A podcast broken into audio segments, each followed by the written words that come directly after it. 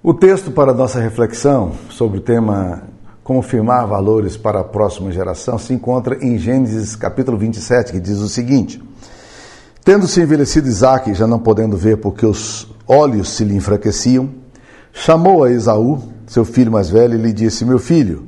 Respondeu ele: Eis-me aqui.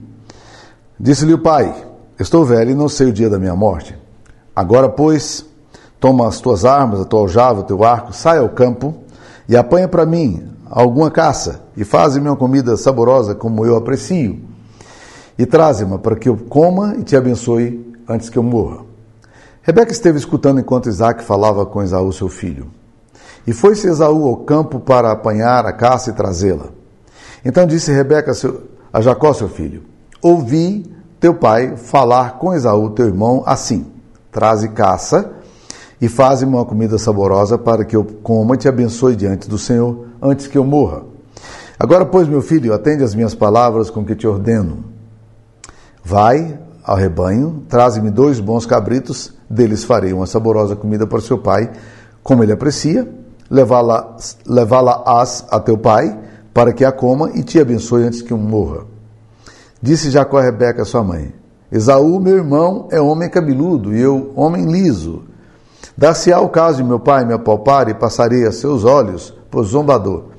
Assim trarei sobre mim maldição e não bênção. Respondeu-lhe a mãe: Caia sobre mim essa maldição, meu filho. Atende somente o que eu te digo, vai e traze-nos. Ele, pois, foi e trouxe para sua mãe, que fez comida saborosa como o pai dele apreciava. Essa é a palavra de Deus. Muitas pessoas é, dizem que tem muita dificuldade de ler a Bíblia e tirar lições da Bíblia. E, e um primeiro problema que a gente tem quando a gente estuda a Bíblia é um problema espiritual mesmo.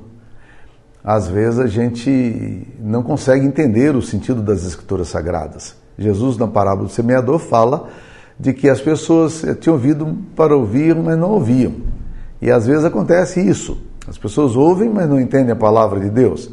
Então, uma boa coisa para você é orar, pedindo Deus, fala o meu coração, me ensine, me, me oriente, eu preciso ouvir o Senhor. problema espiritual, a primeira razão. A segunda razão é um problema gramatical mesmo. Às vezes a gente tem algumas dificuldades para interpretar textos. Isso tem, uma tem a ver com a deficiência nossa no sistema educacional. E quando nós estudamos a Bíblia, a, a gente tenta descobrir nas Escrituras Sagradas o propósito mais original para o qual o texto foi escrito. O que, que o autor queria dizer naquela época que ele disse? O que, que esse termo significa? Né? E aí algumas matérias podem ajudar. Mas o que eu tenho aprendido é o seguinte, que a leitura simples da Bíblia, com oração e devoção, é suficiente para nos fazer enxergar aquilo que é essencial. E a, a gente, eu adoto três princípios que eu gosto de ensinar para as pessoas. Primeiro princípio é de observação. Ler atentamente. Observar o que o texto diz. Prestar atenção na leitura. Segunda coisa é a interpretação, é perguntar o que, que o texto está querendo dizer. Né? Ah, esse texto foi escrito longe da gente, numa época diferente, numa cultura diferente. O que, que esse texto quer dizer? Terceira coisa, o que, que isso tem a ver com a minha vida? Como é que eu agora me coloco no texto como personagem e vou aprender a partir das escrituras sagradas e trazer isso para a minha vida? Porque se você lê a Bíblia para o outro, ou você lê a Bíblia apenas para entender, você está perdendo o ponto central, porque Deus está querendo falar com você. A palavra de Deus é dita e quem fala quer ser entendido. Deus quer que você entenda o que ele falou. Não é para esco... A Bíblia não é para esconder a verdade, a Bíblia é para revelar a verdade. Tá? Então aprenda isso aí. Quando você lê esse texto aqui, você vai percebendo algumas coisas interessantes. O que, que nós vemos aqui nesse texto? Observação. O que, que nós vemos aqui? Nós vemos aqui uma família pequena. Alguns dizem que família pequena dá menos trabalho. Não parece. Aliás, a primeira família da história da humanidade estava lá no Éden. Adão, Eva, depois Caim e Abel. Um irmão se rebelou contra o outro e o matou. Ou seja, é, a gente dá para perceber que o fato de ser família pequena não significa que os problemas diminuem. Algumas pessoas falam, não, o problema é a cidade grande, a influência que recebe de fora e tal. Eles viviam praticamente na região da roça. Eles viviam na região fronteiriça, entre a zona urbana e a zona rural, iam para a cidade só para comprar as coisas, mas eles viviam, eram camponeses, eram nômades, né? Então eles viviam de gado, eram fazendeiros. Terceira coisa que as pessoas falam, Não, a família cristã não tem problema. Essa família é cristã. Essa família aqui é a família que vive dentro do pacto de Deus. Então ela é uma família cristã. Ela também enfrenta os problemas. A família cristã também vive problema. Né? Uma outra coisa que a gente pode perceber, meus queridos irmãos, aqui, é que e, e todas essas coisas que acontecem, acontecem aqui numa família cristã. Então a sua família pequena, a sua família mesmo no interior, ela enfrenta dificuldades. E a gente, ah, outras pessoas falam, ah, famílias é, pobres é que tem muita luta. Não, essa família aqui é rica. E ela tem também suas lutas é, é, do mesmo jeito. Ou seja, não é o tamanho da família, não é o local onde vive, não é se é crente ou se não é. Na verdade, nós estamos percebendo aqui que, que todos os problemas que que pode acontecer com a família aconteceram aqui nessa família aqui, né? Então nós precisamos entender essa grande verdade das escrituras sagradas. Né? É óbvio que nós estamos vivendo tempos diferentes, por isso nós estamos estudando educando filhos no século 21. A educação hoje é uma educação muito mais dialética. Os pais muitas vezes estão confusos em relação aos limites que devem estabelecer. É, muitas vezes os pais mesmo não sabem o que é limite para eles e eles não sabem transmitir isso para os filhos e, e, lida com a educação de forma muito ambígua, né? É, os filhos não sabem exatamente o que os pais querem dizer e os pais também não sabem o que eles querem também e o resultado disso é, é um resultado duplo e perigoso. Os dois são errados. Primeiro, de um lado, você tem famílias que adotam um estilo de vida muito frouxo na educação. Exatamente porque lidam com ambiguidade. É muito frouxo, eles não, tão, não, não disciplinam, eles não educam, eles têm medo de enfrentar os filhos, eles ficam é, é, mendigando a autoridade que já foi dada a Deus para eles, né? Eles têm medo de impor limites, eles querem ser aceitos pelos filhos, querem ser amiguinhos dos filhos, né? Eles querem ser psicólogos dos filhos, quando na verdade eles precisam ser pai e mãe. Né? O chamado nosso é, para ser pai e mãe, muitas vezes nós, por amor aos nossos filhos, nós vamos aborrecê-los. Eles não vão gostar do que a gente vai dizer, eles vão discordar das nossas decisões, mas lembre-se, Deus colocou você para conduzir seu filho em amor, em respeito, em, em para protegê-los espiritualmente, espiritual e moralmente, né?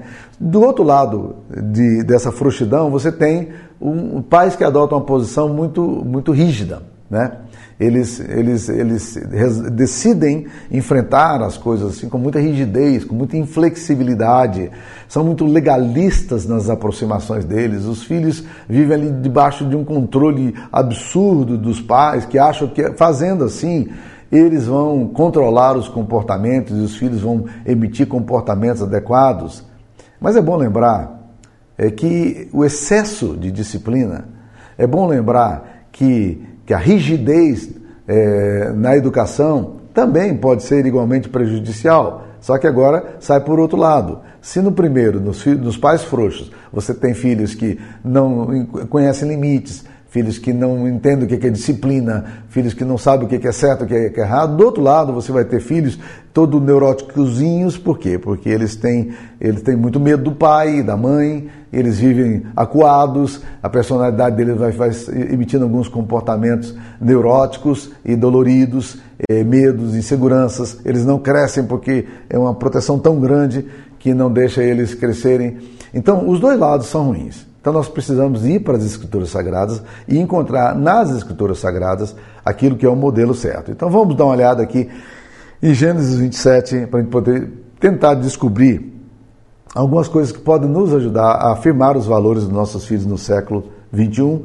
Né? Então nós vamos lá tentar olhar isso aí. Primeira coisa que nós vamos perceber é que esse texto aqui nos fala que a família de Isaac e Rebeca tinha uma característica horrível porque os pais eles viviam num relacionamento de desconfiança mútua. Eles não confiavam no outro. Isso é percebido por duas coisas. Primeiro, quando é, Isaac vai abençoar Esaú, Esaú era o primogênito, ele tinha todo o direito de abençoar Esaú, ele chama Esaú no secreto para dizer: Filho, vai lá e faz, mata um animal, vem para cá para eu te abençoar. Rebeca não sabia disso. Qual era o problema de Rebeca saber? Nenhum. Rebeca, aliás, deveria saber. Ele deveria ter chamado Rebeca e dito: Rebeca, é, eu sou velho, eu preciso abençoar meus filhos e eu entendo que essa é a hora de Deus para nós. Eu queria abençoar Esaú como filho primogênito e dar para ele a benção do Senhor.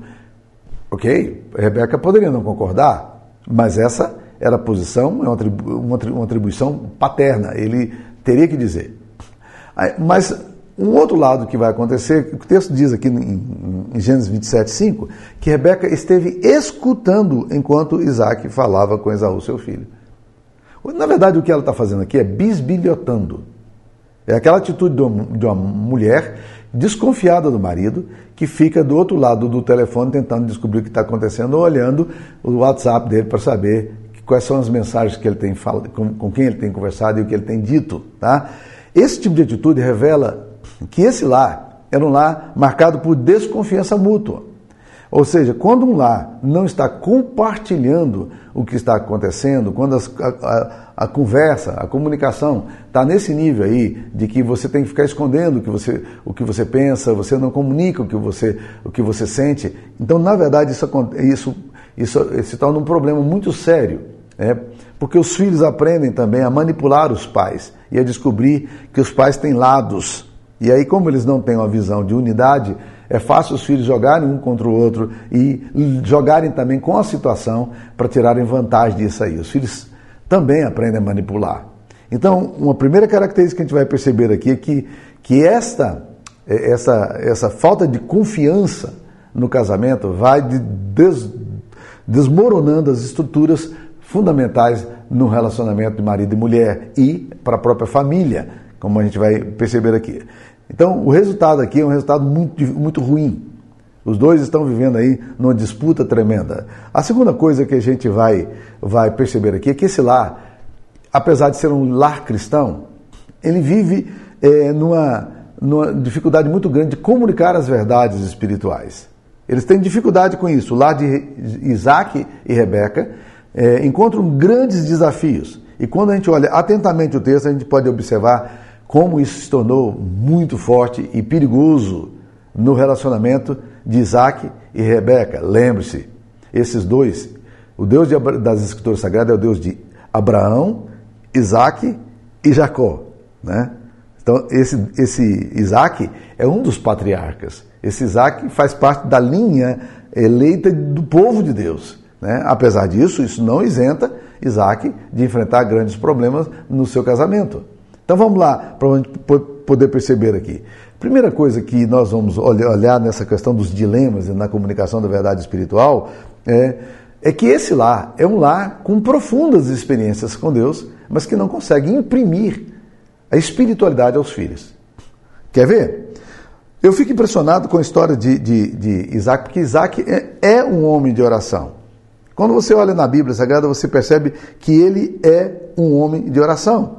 No capítulo 24, versículo 62, né, ah, é, 63, diz aí que saíra Isaac a meditar no campo ao cair da tarde. Erguendo os olhos, viu e eis que vinham camelos. É, Eliezer, o mordomo fiel de Abraão, seu pai, foi buscar uma mulher para ele lá no Iraque, lá na Mesopotâmia, lá no Ur dos Caldeus. Quando, quando ele soube que que, que o pai tinha mandado buscar uma esposa para ele, entre os parentes deles, a Bíblia diz que Isaac foi orar. Ele era um homem de oração. Ele estava no campo meditando, orando, e muito provavelmente dentro dessa oração dele, ele estava ali pedindo a graça de Deus pela esposa que viria.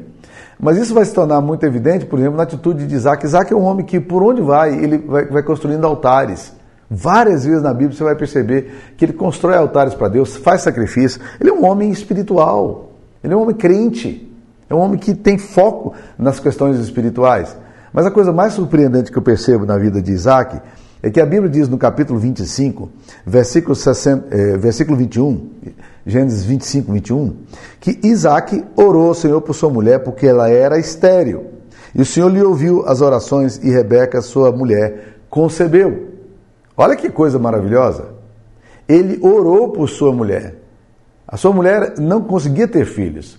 Ele orou pedindo a Deus para que desse à sua esposa filhos. Não é maravilhoso pensar nisso aqui? Aí quando você lê o texto aqui, você tem a impressão de que ele orou e no outro dia Deus respondeu. Hum, Não. Se você ler atentamente o texto de Gênesis 25, você vai perceber o seguinte: é que quando ele se casou, ele tinha 40 anos. Quando o filho nasce, capítulo 25, versículo 26, diz aí, né? Que era, no finalzinho, era Isaac de 60 anos quando Rebeca lhe os deu à luz. Isaac tinha 60 anos. Ele casou com 40. Ele orou 20 anos pela sua esposa, para que ela pudesse ter filhos. Muitas vezes nós somos desafiados no casamento a orar pelos nossos, pelo, pelo marido, a orar pela esposa. Eu não sei se você tem é, tido o foco de orar por problemas que o seu esposo ou a sua esposa enfrenta. E a gente desiste muito rapidamente. Facilmente a gente desestimula e tudo, mas Isaac ora perseverantemente por 20 anos para que Deus possa dar à sua esposa filho. Ele não desistiu da oração. Ele orava, ele clamava a Deus. E isso me desafia tremendamente.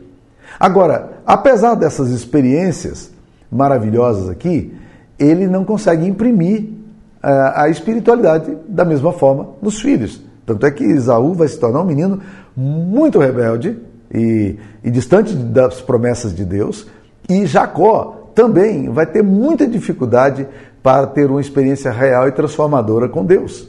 Só no final da vida dele, no Vale de Jaboque, é que isso vai acontecer. Mas aí quando você começa a perguntar por que é que a, a, a compreensão da espiritualidade, da fé, da fé judaica, da fé da, dos filhos da promessa, da aliança, não foram claramente é, é, colocados no coração dos herdeiros. Eu vou tentar mostrar para você nesse texto o que, que aconteceu, ou pelo menos uma das coisas que aconteceram que a Bíblia registra. Né? O que aconteceu? Quando Rebeca ouve que Isaac vai abençoar seu filho Esaú, ela faz o quê? Ela vai e chama Jacó, que era o filhinho do coração dela, e diz para ele: vai lá, mata o um animal, eu vou fazer e você vai tirar a benção do pai que é para Esaú, Esaú e trazer para você. Ora, no lar cristão, Jacó sabia muito bem que essas coisas espirituais, maldição e bênção, eram coisas muito pesadas. Então ele reage. Ele reage por quê? Porque ele entendia, ele ouviu isso, ele aprendeu isso em casa, valores espirituais, que ele não poderia lidar com essas questões espirituais de forma leviana. E ele retruca a mãe. Ele vira para Rebeca e fala: Mãe, eu não posso fazer isso, mãe. Primeiro, porque com razão prática. O meu pai, Esaú é cabeludo e eu sou homem liso. Se meu pai me chama para perto e passa a mão no meu braço, vai descobrir que eu sou um fiasco, eu sou uma fraude. E aí eu vou trazer sobre mim maldição e não bênção. O que que Rebeca falou? Caia sobre mim essa maldição, meu filho. Apenas faz o que eu estou mandando e ponto final. O que que Rebeca faz nessa hora no coração daquele moço? Ela relativiza o sagrado no coração dele. Presta atenção no que eu estou falando. Nós, como pais, podemos roubar dos nossos filhos ou relativizar no coração dos nossos filhos as verdades de Deus, de uma forma tal que quando acontecem as coisas, meus, nossos filhos não levam a sério mais as coisas espirituais. Olha que loucura! Nossos filhos começam a ver as coisas que acontecem espiritualmente com uma certa ironia, com certo cinismo e uma certa descrença, porque eles olham para nós e dizem: hum, minha mãe sempre disse isso, meu pai sempre disse isso, mas na verdade eu estou entendendo que a coisa é diferente. Não é bem assim. Essas questões espirituais não são assim tão profundas, não. Aliás, minha mãe disse que, que a maldição caísse na cabeça dela. Ou seja, se a maldição pode cair na cabeça dela, é porque não é alguma coisa muito grave. Porque se fosse algo muito pesado, ela não diria isso. Rebeca relativiza a sacralidade no coração do seu filho. Esaú é o tipo de menino também que cresce na, na escola dominical, mas que nunca valoriza as coisas de Deus, porque ele cresce vendo as histórias espirituais. Mas as coisas sagradas não tinham muito significado para o coração de Esaú, porque a primeira oportunidade que ele tem para barganhar a fé que ele tem para um prazer imediato, ele não tem dúvida nenhuma. Ele chega um dia da caçada e, morrendo de fome, encontra Jacó preparando um, um, sopa de lentilhas. E aquele cheiro, ele, a fome, associada à fome, ele fala: Me dá o sopa de lentilha. E, e Jacó, muito malandro, virou para ele e disse: Eu te dou em troca do direito de primogenitura. Ele disse: que, que me vale o direito de primogenitura se eu estou aqui morrendo de fome? Está tá contigo, fica à vontade. E ele, essa palavra leviana dele, foi levada a sério por Deus. Ele perdeu os privilégios por causa da leviandade com que ele tra, tratou as coisas espirituais. Esaú era um homem, a Bíblia diz lá em Hebreus que ele era impuro e profano. Impuro e profano. E que ele vendeu as coisas espirituais. É o típico exemplo de meninos de igreja, meninas de igreja, que ouvem as verdades do Evangelho, mas que negociam as verdades do Evangelho por prazeres imediatos. São rapazes da igreja que estão aí vivendo a vida de promiscuidade moças que estão vivendo vida de promiscuidade por causa de prazeres imediatos. E esse negócio tá, é muito sério. Por quê? Porque as verdades espirituais não foram introjetadas. Os pais comunicam, mas isso não chega ao coração dos filhos. E por que não chega? Dá para entender um pouquinho aqui. Porque a própria Rebeca não valorizava muito essas coisas aqui. Rebeca não valorizava muitas coisas espirituais. Então você pode perceber que é um lar que tem o, o, vive sob o estigma do, do, divino, um lar crente, um lar da promessa, um lar de orações respondidas, mas que não consegue imprimir os valores na, da próxima geração. Nós precisamos orar para que Deus possa aplicar as verdades do Evangelho no coração dos nossos filhos. E precisamos orar para que Deus no, nos habilite para sermos pais e mães que consigam imprimir na mente e no coração dos nossos filhos uma compreensão, uma percepção de sacralidade, de lidar com as coisas de Deus com temor, lidar com as coisas de Deus com reverência, é, lidar com as coisas de Deus assim, é, é, entendendo que essas coisas são realmente valorosas, que o que fazemos, a nossa espiritualidade, a nossa oração, a leitura da palavra, os nossos cultos, as nossas ofertas, elas, na verdade, elas são muito importantes para a glória de Deus e tem a ver com a nossa alma. Será que os nossos filhos estão entendendo e assimilando o que nós queremos? Ou será que nós queremos também nisso aí, como Rebeca parece tão relativizar tanto, né? Será que nós realmente valorizamos essas coisas aí? Filhos vão reproduzir a dinâmica familiar. Num ambiente de temor, a tendência natural é dos filhos viverem realmente tementes a Deus e tratarem as coisas de Deus com sacralidade a questão da verdade, da consciência, do respeito, essas coisas não podem ser negociadas. E Rebeca fez isso de forma fácil. E Esaú já tinha feito isso também de forma fácil. Segunda coisa que vai me surpreender nesse texto é que não apenas eles viviam sob o estigma do sagrado, mas não conseguiam imprimir esse sagrado no coração dos filhos, mas eles também viviam num ambiente autoritário, onde o autoritarismo é, prevaleceu acima da razão. É muito importante que a gente entenda que nós temos autoridade. Pais e mães crentes têm autoridade dada por Deus. Já falei algumas vezes, você não precisa mendigar autoridade, você já tem autoridade de Deus. Existem muitos pais que lidam com ambiguidade como que se implorando a autoridade dos filhos. Você não tem que implorar a autoridade dos filhos. Deus já deu isso para você. Simplesmente entenda que Deus já te deu. Agora, o autoritarismo é uma posição diferente. A autoridade é de Deus, o autoritarismo é quando você fala as coisas sem permitir que os seus filhos é, é, é, analisem o que está acontecendo e que, sem, sem, que você consiga dizer para eles e mostrar para eles por que você está fazendo aquilo que você está fazendo. É um dos princípios aí para a palavra de Deus. A Bíblia diz isso aqui. Tá? Pronto. Eu não vou negociar isso aqui. Esse é o princípio cristão. É isso que nós cremos. Isso é autoridade. Agora, o que acontece? Quando Rebeca chama Jacó e diz: Jacó, vem cá, vai lá agora, mata um animal, traz aqui, eu vou preparar a carne, e você vai lá roubar a bênção do seu pai. Jacó abriu os olhos grandes, olhou para a mãe e disse: Mãe, eu não posso fazer isso, mãe. Mãe, isso não é, não, isso é espiritual, mãe. Isso é sagrado, mãe. Como é que eu vou fazer isso? Mãe, já imaginou se meu pai descobre a fraude e me amaldiçoa? Olha, maldição e bênção são termos espirituais. Jacó entende. Jacó entende isso aqui. Ele ouviu isso dos pais. Mãe, eu não posso fazer isso. Sabe o que, que Rebeca fala para ele? Faça, caia sobre mim essa maldição. Faça apenas o que eu te digo. Em outras palavras, cala a boca e faz o que eu estou te mandando. Mas, mãe, não está certo. Mãe. Cala a boca. Eu estou te mandando. Eu que estou te ordenando. Isso é autoritarismo. Porque, na verdade, Jacó estava certo. Rebeca estava errado. Nós, como pais, sim, podemos muitas vezes estar errados em relação às coisas até espirituais e morais. E que os nossos filhos vão questionar.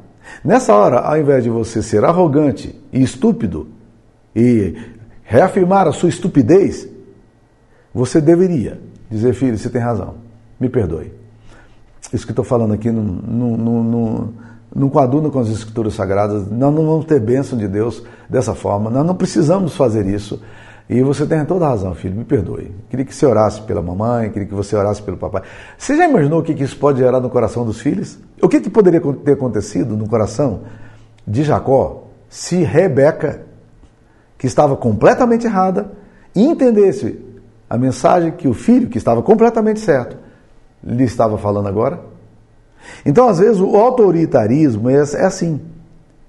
Nós eh, perdemos a razão, nós perdemos eh, a capacidade de argumentação e a gente vai para o autoritarismo sem e muitas vezes de forma absolutamente equivocada, pecaminosa e ante Deus. Né? Então nós precisamos é, aprender que esse, esse, essa linha de comportamento não é a melhor. Terceira coisa que vai gerar muita ambiguidade e problema nesse, nesse relacionamento aqui, meus queridos, e que dificulta a comunicação da verdade para as próximas gerações, é que esse lar de Isaac e Rebeca é um lar marcado por preferência de filhos.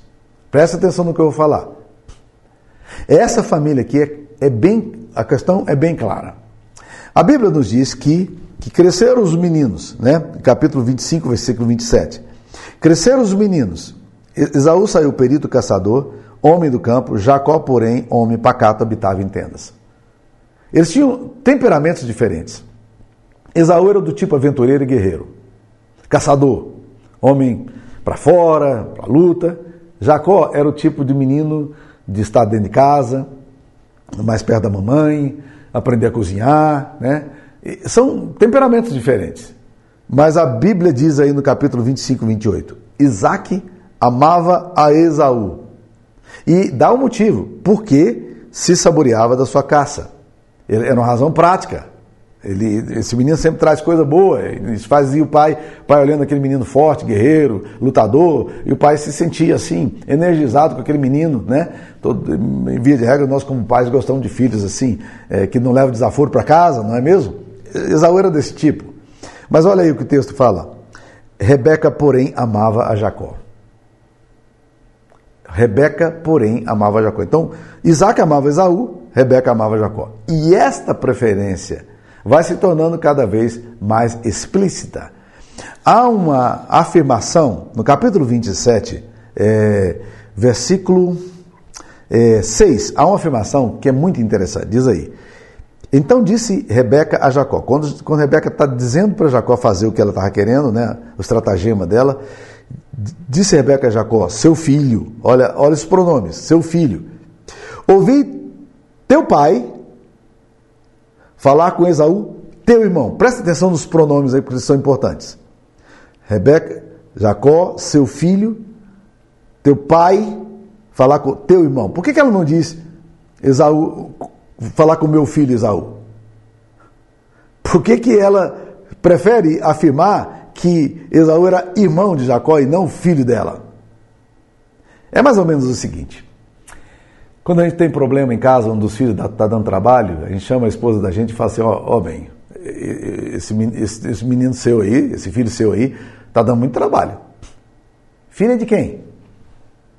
Filha de quem? Filho é nosso. Problema é nosso. Nós temos que resolver, temos que ajudar, temos que ombrear os nossos filhos nessa hora. Essa preferência de filhos vai se tornando cada vez mais complicada. A gente sabe, meus queridos, que, que filhos podem se identificar mais com a gente, do jeito que eles são, do jeito que a gente é, né?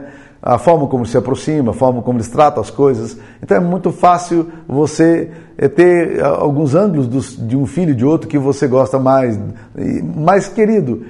Isso não pode se tornar a referência para o nosso relacionamento. Se você quiser dividir seus filhos na sua casa, ouça o que eu estou falando. Se quiser dividir, você seja uma pessoa que, que faça preferências por, por filhos. E Jacó vivencia isso aqui. Jacó vai cometer um erro terrível na história dele. Ele tratou José como um filho predileto. E esta experiência foi uma experiência horrível. Os irmãos odiavam José. Os, os irmãos planejaram matá-lo, tentaram matá-lo, acabaram vendendo aos amalequitas que levaram José ao Egito. Ah, mas deu tudo certo, deu porque a misericórdia de Deus ela é capaz de cobrir uh, nossos absurdos. Mas não é assim que tem que ser. Não é assim que tem que ser. Então, quando você trata com preferência um filho em detrimento de outro, você está jogando um contra o outro. E você tem que procurar sempre estar conciliando filhos e não distanciando filhos. Existem muitos pais que são tolos em achar que agora, protegendo um, eles vão. Não vai acontecer isso. Você vai dividir sua família, você vai perder. Rebeca perde os dois filhos num dia só. Porque quando Esaú chega do campo e descobre a fraude e que Jacó tinha roubado, e ele descobre posteriormente que a sua mãe, que tinha sido a, a, a, a arquiteta, a malévola, que tinha planejado tudo, ele, ele passa a odiar a sua mãe. Ele passa a odiar tudo, ele passa a odiar seu irmão ele decide matar Jacó. Ele disse: Meu pai está velho, vai morrer, daqui uns dias eu, eu, acabo com a vida desse desgraçado. E ele planejou isso aí. Aí Re Rebeca ouve, porque as pessoas trazem as informações, Rebeca ouve que as coisas não estão boas em casa, não. Ela pega Jacó e manda Jacó para onde? Lá para Padã, lá para a região novamente do, do, da Mesopotâmia, lá para a Caldeia, para viver com os parentes dela que estão bem distantes para protegê-lo de quem? Do seu próprio irmão que disse que iria matá-lo. Ela perdeu então o filho, porque o filho foi e nunca mais voltou. Mas ela perdeu o filho que ficou em casa. Esaú ficou em casa, mas Esaú era birrento, mal-humorado. Ele era aquele, aquele, aquele menino que provocativo. Ele descobriu que a mãe dele é, não via com bons olhos as meninas da vizinhança, as filhas de Rete, e ele disse: Ah, minha mãe não gosta dessas meninas, então vou casar com uma delas. Foi lá e casou com uma delas. A Bíblia diz que ele casou porque ele queria espizinhar a mãe. Olha que coisa doida. Ele arrebentou a vida dele, arrebentou a vida de outra mulher, arrebentou a vida da mãe. Tudo por causa de quê? De uma mãe que decide mostrar predileção pelos filhos. Esse lar vai ter que enfrentar muitas vezes os seus problemas e nós e se tiver essa diferença aí, você certamente vai, vai encontrar lutas. Uma outra coisa que a gente vai encontrar aqui, meus queridos, é que essa educação espiritual que eles vão passando é uma educação muito contraditória. Aqui se encontra um problema muito sério nos nossos relacionamentos, porque a gente, o que a gente diz, o que a gente fala, nem sempre é o que a gente crê e o que a gente vive. Então existe um descompasso entre aquilo que professamos e aquilo que vivemos. E os nossos filhos vão vivendo nesse contexto aí. Uma das experiências que a gente pode lembrar é assim, no pai, por exemplo, que diz, não, tem que ir para a igreja, papapá, mas no domingo de manhã o pai vai pescar, o pai vai para o clube, o pai vai jogar tênis. Igreja, ó, tá nem aí com, com a igreja. Ele não está preocupado com a igreja. E ele manda o filho para a igreja. Mas daqui a pouco o filho vai começar a dizer, ok, Parece que esse negócio de igreja é para menino. Então tome muito cuidado da mensagem que você está mandando. Ou a mãe que, que a filha atende o telefone dela, o celular, e quem ligou foi a, a irmãzinha mais chata lá da, da, da, do Ministério Feminino da igreja. A minha irmãzinha mais chata liga, né? E ela não quer falar com aquela irmã chata. E ela vira para a filha e fala: Diga que eu não estou. E a filha vai dizer: A mamãe não está. Ou diga que eu estou no banheiro. Né? Então o que acontece? Os nossos filhos vão começar a perceber que esse negócio de falar a verdade é bom, mas não é exatamente assim todo o tempo, não. Essa educação contraditória traz graves problemas. Em São Paulo, há até uma expressão interessante chamada apostasia da pizza, porque os pais saem da igreja, saem, da igreja no culto à noite e iam para a pizzaria. A paulistano não vai comer pizza. E ali, quando eles estão na pizzaria, o pessoal da igreja, eles estão metendo pau na igreja, metendo pau no pastor, metendo pau na liturgia. E os filhos estão ali dizendo: hum, será que igreja é alguma coisa realmente saudável, um lugar onde eu deveria de fato estar? Olha aí, meu pai e minha mãe não gostam de igreja. Por que, que tem que ir para a igreja? Por que, que eu vou ter que viver nessa relação né? é, tão complexa? Então, às vezes, a ambiguidade e essa, essa educação contraditória vai matando a fé genuína e pura é, que, que acontece no coração dos, dos meninos. Tá? Agora, o que acontece? Por outro lado, também o que a gente vai perceber é que na vida de Isaac e Rebeca, nós vamos encontrar um lar com uma ética moral muito permissível, é ética muito frágil. É só você estudar um pouco da história de Jacó e da história de Rebeca. Rebe é, Rebeca nasceu num lar não cristão. O pai dela, Betuel, era um homem trapaceiro. E a Bíblia diz que a história dele é marcada por traições. Porque depois de Jacó ter trabalhado sete anos para o sogro, para se casar com, com Raquel, que era a mulher que ele amava, ele deu a outra filha. E ele teve que trabalhar mais sete anos. Quando vai para as relações comerciais, Betuel tenta fazer de tudo para enrolar e para tirar proveito financeiro de Jacó. Jacó. Jacó e Rebeca crescem num ambiente muito competitivo familiar e de muita malandragem o tempo todo. E isso você vai trazendo para casa e vai, e vai transmitindo para os filhos, vai trazendo, transmitindo para o filho. Labão, o irmão de Rebeca, era um homem interesseiro. Ele era literalmente um lambão. Labão, quando soube, quando viu os pendentes nas mãos de Eliezer, que foi buscar Rebeca para se casar com Isaac, a Bíblia diz que esse cara se tornou um cara extremamente é, acolhedor. Vem cá, homem de Deus, vem aqui. Tudo por interesse. Tudo por interesse. Está lá registrado em Gênesis capítulo 24. Essas coisas estão registradas lá. E o texto mostra como a vida daquela família eh, girava em torno do dinheiro, da lucratividade, da malandragem. Né? Ah, uma outra coisa que a gente vai perceber é que Rebeca, ao tomar essa posição aqui, materialista, imprimindo materialismo ao invés de imprimir uma fé genuína e pura, ela na verdade está reproduzindo um modelo familiar. Ela vai reproduzir esse modelo. E pior, quando Rebeca está fugindo, eh, quando posteriormente essas coisas todas vão acontecendo, é, a gente vai percebendo que o materialismo e a espiritualidade são transmitidos assim nessa caminhada. Aprende-se por exemplo. E Rebeca cresceu assim. Jacó vai aprender com sua mãe que a prosperidade, o materialismo, mesmo sendo conseguido desonestamente, era mais importante do que a bênção de Deus. Né? E talvez por ser um lar de tanta ambiguidade e tão frágil eticamente, Jacó vai se custar a se tornar um crente firme, ele só vai só no final da vida dele no Vale de Jaboque, em Gênesis 32, e isso também vai tornar um problema muito sério no coração dos 12 filhos que ele vai ter, né? Isso vai afetar as gerações por causa dessa atitude de um lar onde a espiritualidade, a ética era muito frágil, era muito permissiva, as coisas eram assim, muito levianas, né? Apesar de ser um lar com profunda experiência com Deus, como nós mostramos aqui. Bem, vamos tentar concluir aqui, né? Ah, o que aconteceu com, com Rebeca? Esse tipo de atitude não ajuda ninguém. Rebeca se tornou uma mulher solitária, vivendo com um filho em casa, que tinha sempre uma mágoa no coração contra a mãe, porque soube que a mãe manipulou. E ele vai se tornar um menino complicado. O que aconteceu com Esaú? A Bíblia diz que Esaú vai se tornar um menino que se afasta das verdades de Deus.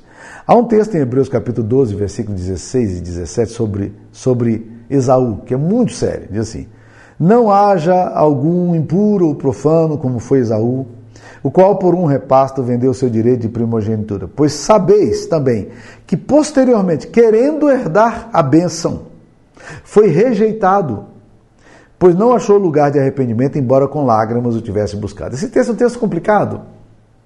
Diz a Bíblia que ele buscou lugar de arrependimento e não achou mais tarde. Aí você fala assim, mas a Bíblia não diz que o coração é, compungido e contrito Deus não despreza? Sim, não é isso que a Bíblia está falando. O problema não é de Deus em ter misericórdia e perdoar. Sabe o que, que aconteceu? O problema aqui é no coração de Esaú. O coração de Esaú se tornou um coração duro. Eu tenho percebido que existem meninos e meninas, filhos de crentes, que cresceram ouvindo o Evangelho, ouvindo o Evangelho, e mais tarde parece que o coração se afasta tanto que eles querem buscar e eles não conseguem. Não é que a, a, falte bênção e graça da parte dos céus, é que falta capacidade de quebrantamento no próprio coração. Eles, Esaú buscou com lágrimas, chegou um dia que ele falou: gente, eu preciso mudar, mas ele não conseguia mudar.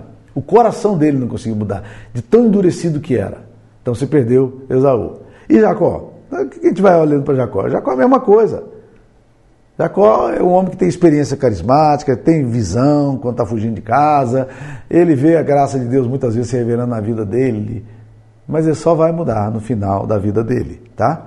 Lá no Vale de Jaboque, quando ele luta com o anjo. Conclusão, vamos lá. Então, se nós quisermos superar os desafios na educação, nós precisamos entender que imitação é mais importante do que informação. Muito mais do que o que você diz é o que você comunica. Muito mais do que o que você fala é o que seus filhos veem em você. O estilo de vida coerente é a maior arma que temos para educar espiritualmente os nossos filhos e comunicar valores de geração em geração. Vidas coerentes, tementes a Deus, imprime segurança, imprime equilíbrio espiritual. Quando a presença de Deus é vivenciada de forma coerente, sábia dentro de casa, os filhos aprendem o temor do Senhor. Segunda coisa, nós precisamos colocar as coisas materiais no lugar certo. O dinheiro é para ser usado, as pessoas para serem amadas e Deus para ser adorado. Você não ame o dinheiro. Você não use as pessoas. E você não tente manipular a Deus. Quando amamos o dinheiro ou usamos as pessoas, o materialismo domina o nosso coração. E acontece a supremacia do material sobre o espiritual, a ponto da gente negociar as bênçãos de Deus, ou tentar negociar.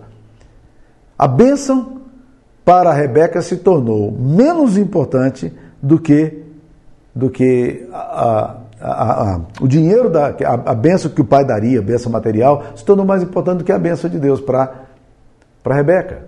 E se tornou mais importante para o filho. E, por último, o lar cristão, ou ele gera fé ou ele gera cinismo. Filhos não suportam crescer num ambiente hipócrita. Nós, é, mais velhos, podemos conviver muito bem com incoerências. A gente aprendeu a lidar com isso. Essa geração atual, ela é uma geração incoerente, mas ela não é uma geração que admite incoerência. Aliás, ela é extremamente transparente, às vezes assustadoramente transparente.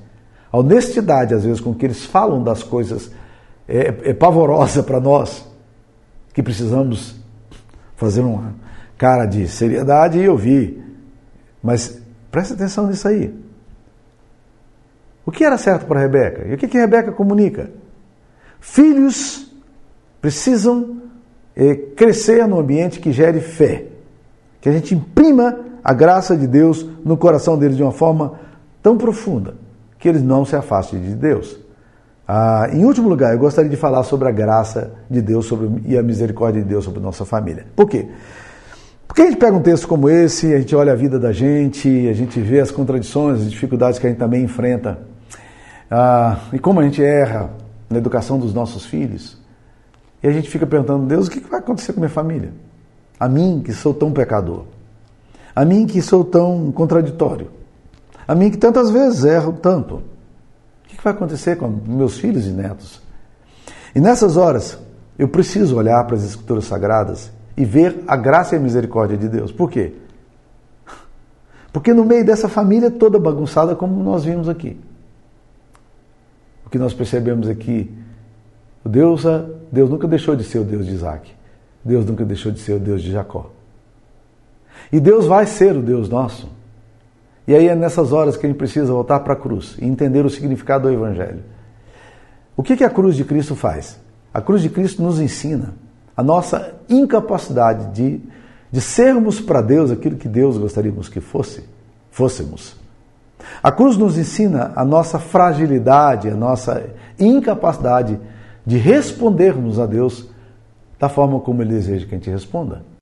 Mas ao mesmo tempo, meus queridos, nós precisamos voltar para a cruz e em arrependimento, em confissão, em quebrantamento, dizer: Deus, tem compaixão de nós, visita minha casa, visita meus filhos, não abrir mão das orações, não abrir mão da, de ir para o trono do Senhor, para a cruz de Cristo, para invocar o sangue do Cordeiro e dizer: Senhor, visita minha casa, proteja minha família, proteja minha vida, me dê habilidade para ser um homem ou mulher temente ao Senhor e que imprima a fé genuína, autêntica e pura no coração dos meus filhos e netos. Que Deus nos abençoe. Eu queria orar por você e por mim. Senhor Jesus, obrigado pela tua palavra que é sempre viva e eficaz sempre atual.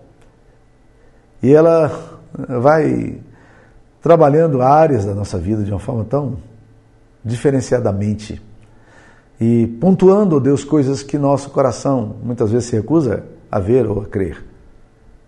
Ajuda-nos a viver para o Senhor, a sermos de fato do Senhor, a glorificarmos o Seu nome. Essa é a nossa oração em nome de Cristo. Amém. Deus abençoe você.